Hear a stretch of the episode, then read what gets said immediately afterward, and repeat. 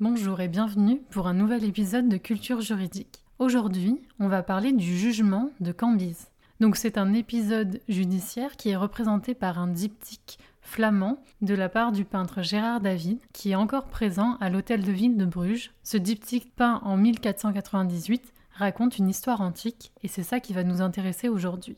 Plusieurs acteurs sont représentés dans ce tableau, notamment Sisamnès, un juge royal, et II, roi de Perse.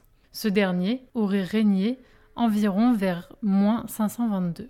L'histoire raconte que Sisamnès est alors juge royal et que le temps d'un jugement, il accepte de l'argent pour rendre un jugement injuste. Le roi Cambyse est alors mis au courant de cette corruption de son officier et décide de le juger lui-même. Il va alors le condamner à une sentence particulièrement cruelle, puisqu'il va être écorché vif. Et c'est l'une des scènes que l'on voit dans le tableau en question. On va alors récupérer les morceaux de peau de Sisamnès pour les placer sur le siège sur lequel il jugeait, puis on oblige son fils, Otanès, à succéder à son père et de juger désormais assis sur le siège pour que jamais il n'oublie le sort du juge corrompu qu'était son père.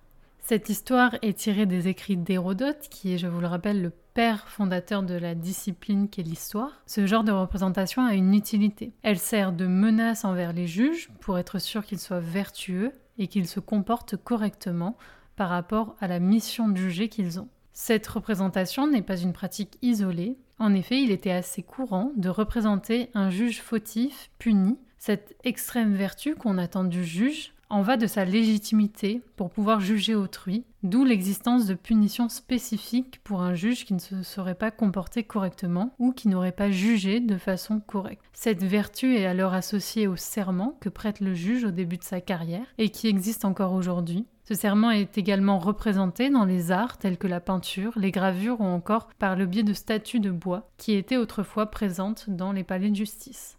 Cet épisode du jugement de Cambis il est donc antique et un peu mystérieux, mais il a une vertu utilitaire et c'est pour ça qu'il nous intéresse aujourd'hui. Finalement, être juge, c'est aussi avoir un comportement particulièrement droit, mais pouvoir être condamné en cas de manquement à ce comportement et à ces vertus qu'on attend de lui.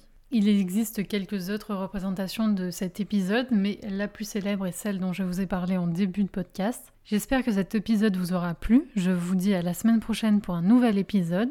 Et en attendant, n'hésite pas à t'abonner, commenter ou aimer pour supporter ce contenu et cette initiative. Tu peux aussi nous retrouver sur Instagram et Twitter. À très bientôt!